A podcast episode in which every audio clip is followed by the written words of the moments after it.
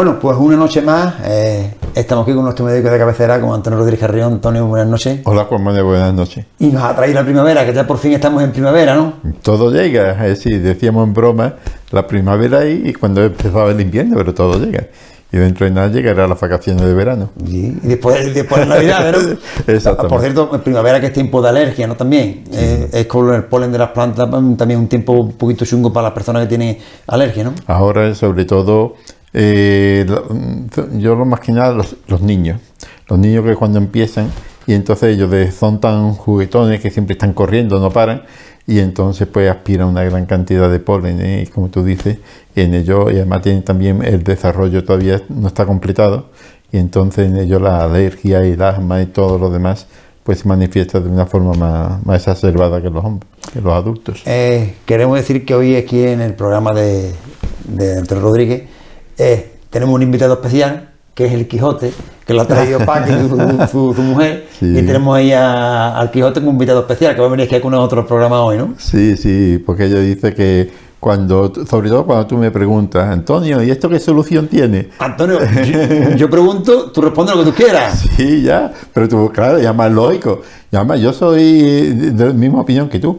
Cuando se pone algún problema, en este caso sanidad, que es lo que estamos hablando, o asistencia sanitaria, dice, bueno, los problemas los vemos todos. Como el que está en la barrera de los toros. ¿Y qué solución propone? Claro. desde la barrera es muy bonito decir, oye, al toro, entrale por aquí, entrale por allí, a ese mátalo ya, o dale esto. Desde la barrera. Ponte delante del toro, a ver qué pasa, a ver, a ver si las ideas te vienen tan claras, ¿no? Oh. Pues igual, entonces como yo digo, no, la solución muchas veces es fácil, simplemente escuchar lo que dice la gente, Y o copiar de lo que funciona.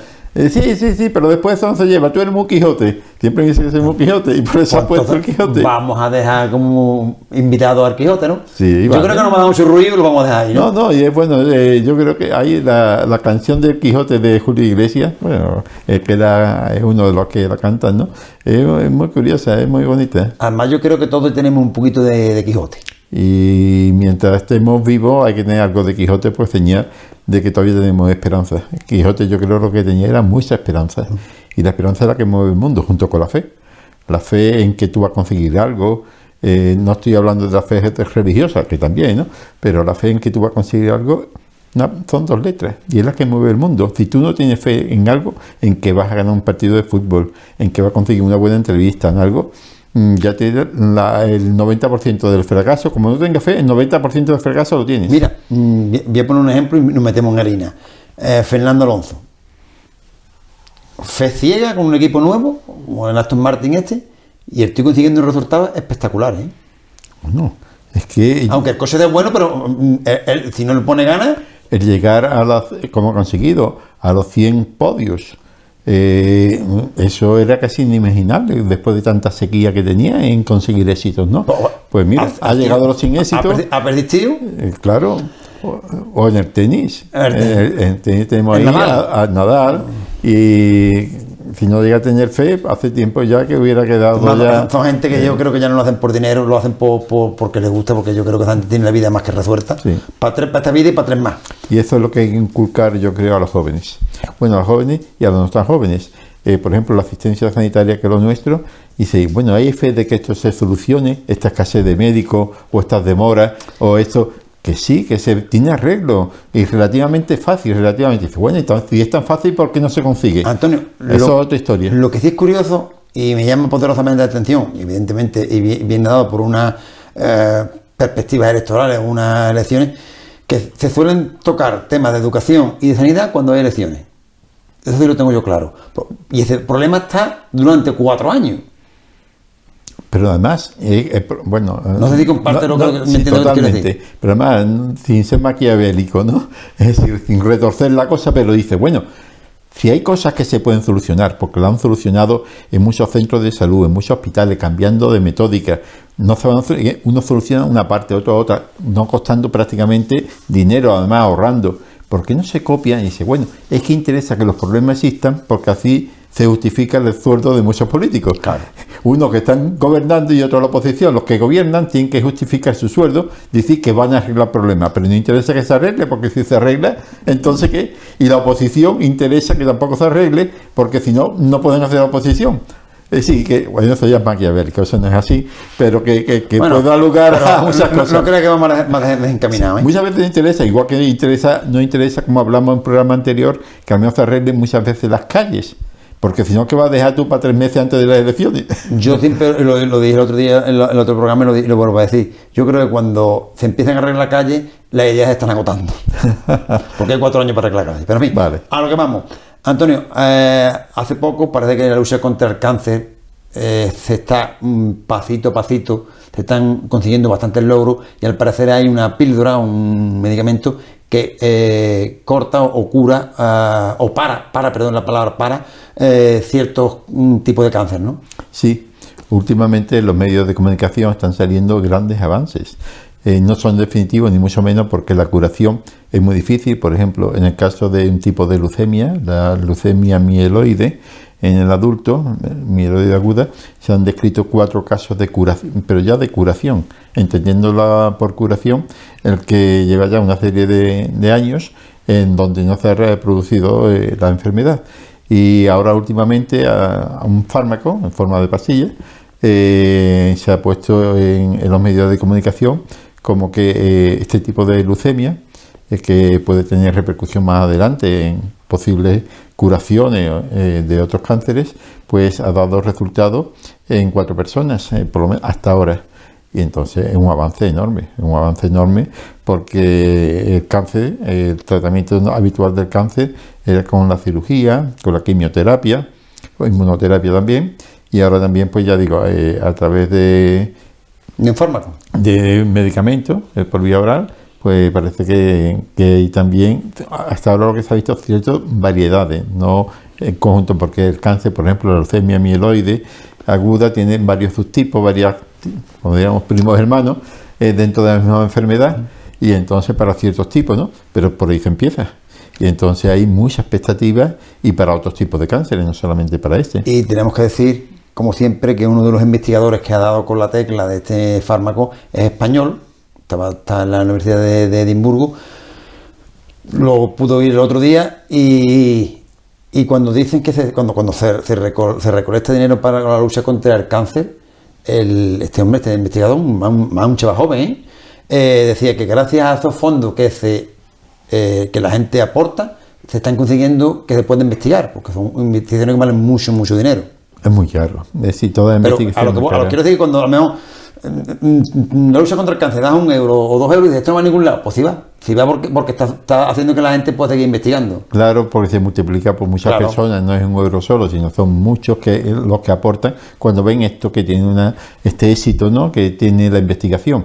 También otro resultado también bastante reciente, células madre de cordón umbilical de ciertas personas, también eh, en, en tipos de leucemia, pues también están dando grandes resultados. Es decir, que el avance en, en la oncología, en el cáncer, es enorme, tanto es así que, por ejemplo, el cáncer de mama, todos sabemos los grandes éxitos eh, que había en el cáncer de mama, bueno, y el cáncer de próstata, en todo tipo de cánceres, eh, gracias a la investigación y a la aportación que hacen la gente. Bueno, entonces, y de la muerte pasamos a otro. Hace años, no tanto, cáncer era sinónimo prácticamente de muerte, hay que decirlo así, porque no tiene otro, otro, otro nombre, y ahora es no, ahora es, es vida y esperanza. Creo que es el sinónimo, ¿no? Totalmente, sí, supervivencia. Ya digo, oh, todavía el cáncer es un problema bastante Hombre. muy grande, pero que, eh, que los resultados están ahí. Es decir, hay ciertos tipos de cáncer que eran prácticamente intratables y ya tienen eh, parte de solución. Y hay otros que, cogidos a tiempo, pues la solución es casi, casi 100%. Total, pues Antonio, eh, cambiamos totalmente de, te- de tercio, vamos cambiando de tercio según va transcurriendo el programa, y al parecer también se ha descubierto una forma de tratar la eyaculación precoz en los hombres. La eyaculación precoz en el hombre eh, es un problema, es un problema porque afecta, se calcula que aproximadamente uno de cada tres hombres. Entonces mm, hay que decir, pues, bueno, pero la eyaculación, ¿qué se entiende por eyaculación precoz? Es la eyaculación indeseada o incontrolable, que no se puede controlar, eh, antes del deseo del hombre o de la mujer. Entonces, cuando tú, cuando una persona eyacula, un hombre eyacula antes de, y además de forma incontrolada antes de lo que de- decía, eso se llama eyaculación precoz.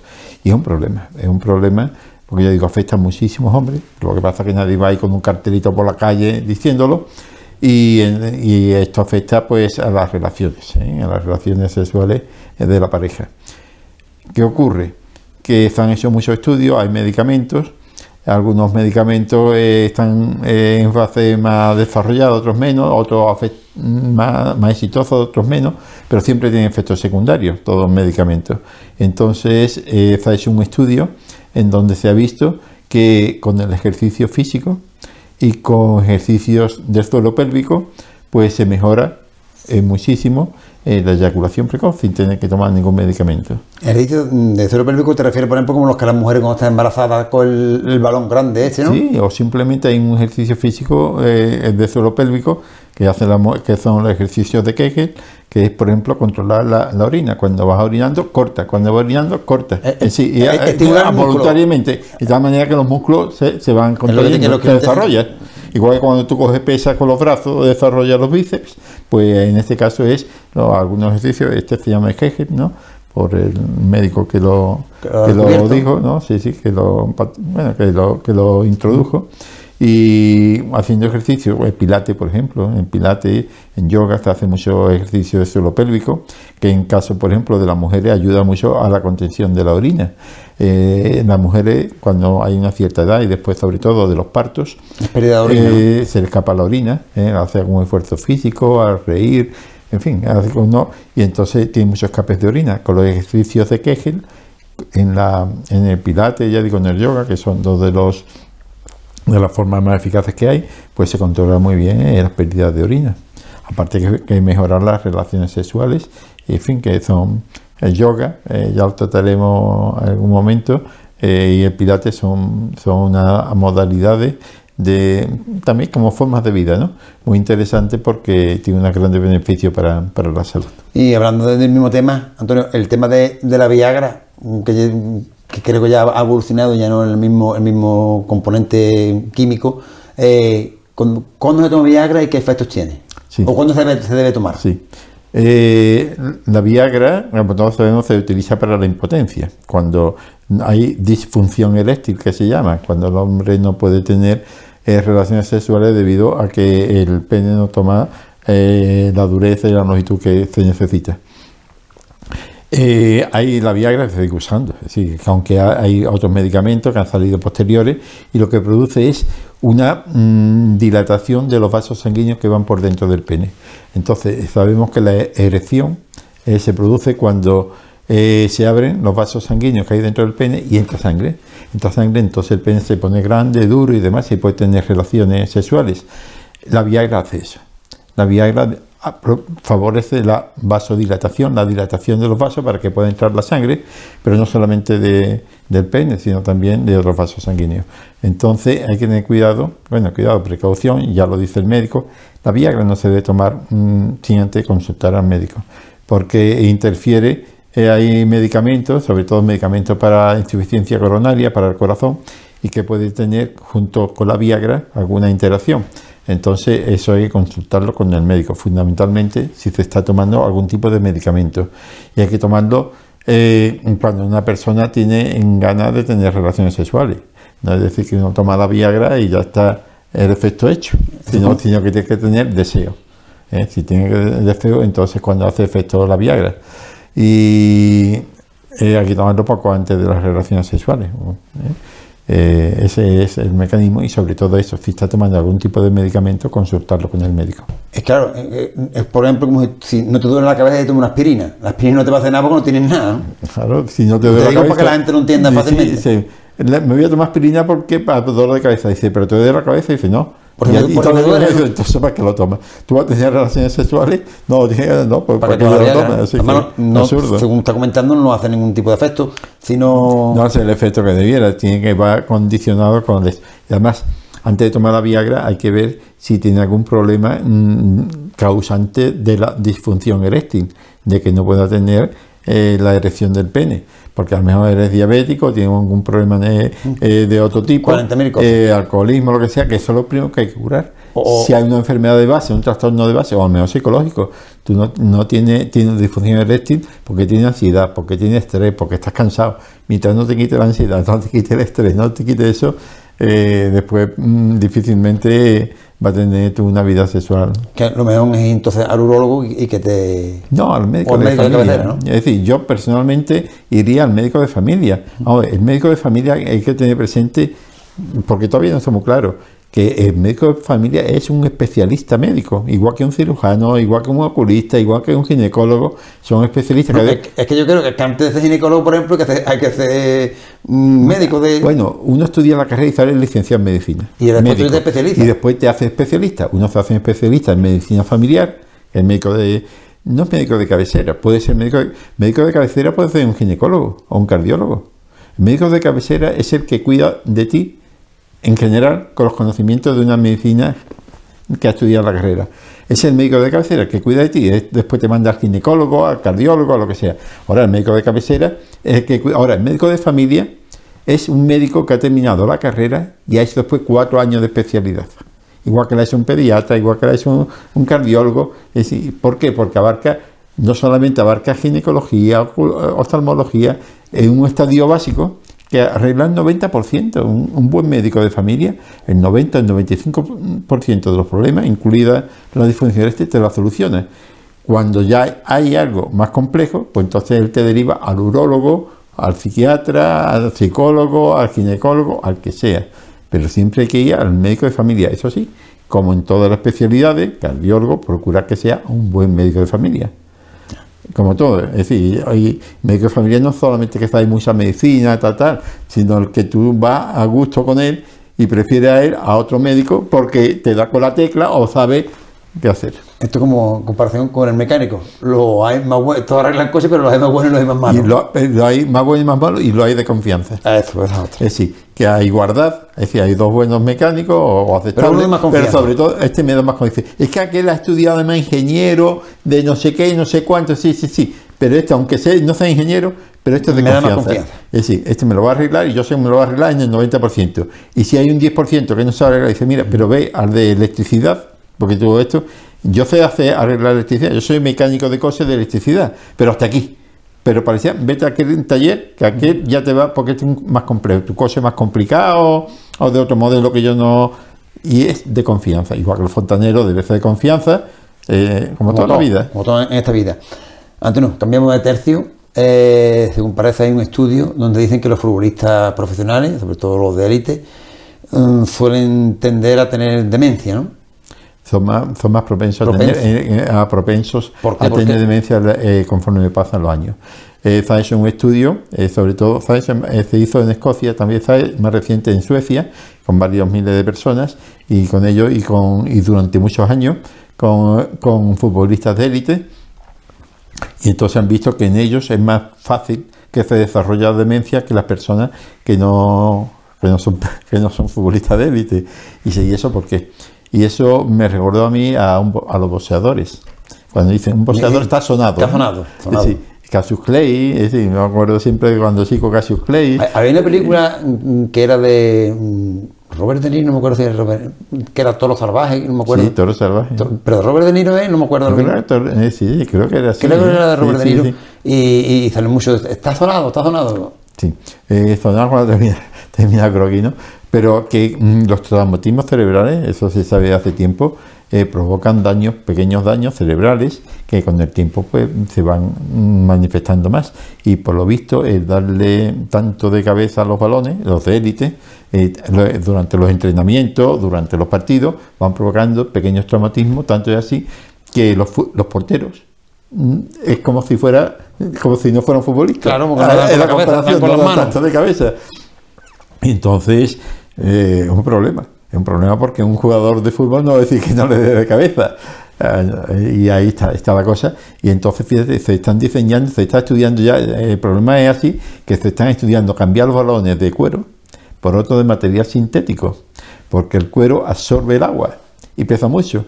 Yo sí me acuerdo de chico, ya me gustaba jugar fútbol, aunque yo nunca había jugado eh, de fútbol, pero en fin, como a todos los niños les gusta jugar, y cuando en el instituto me acuerdo yo, cuando llevamos balón de reglamento, aquellos Los balones de Curti, ¿no? Decían de Curti.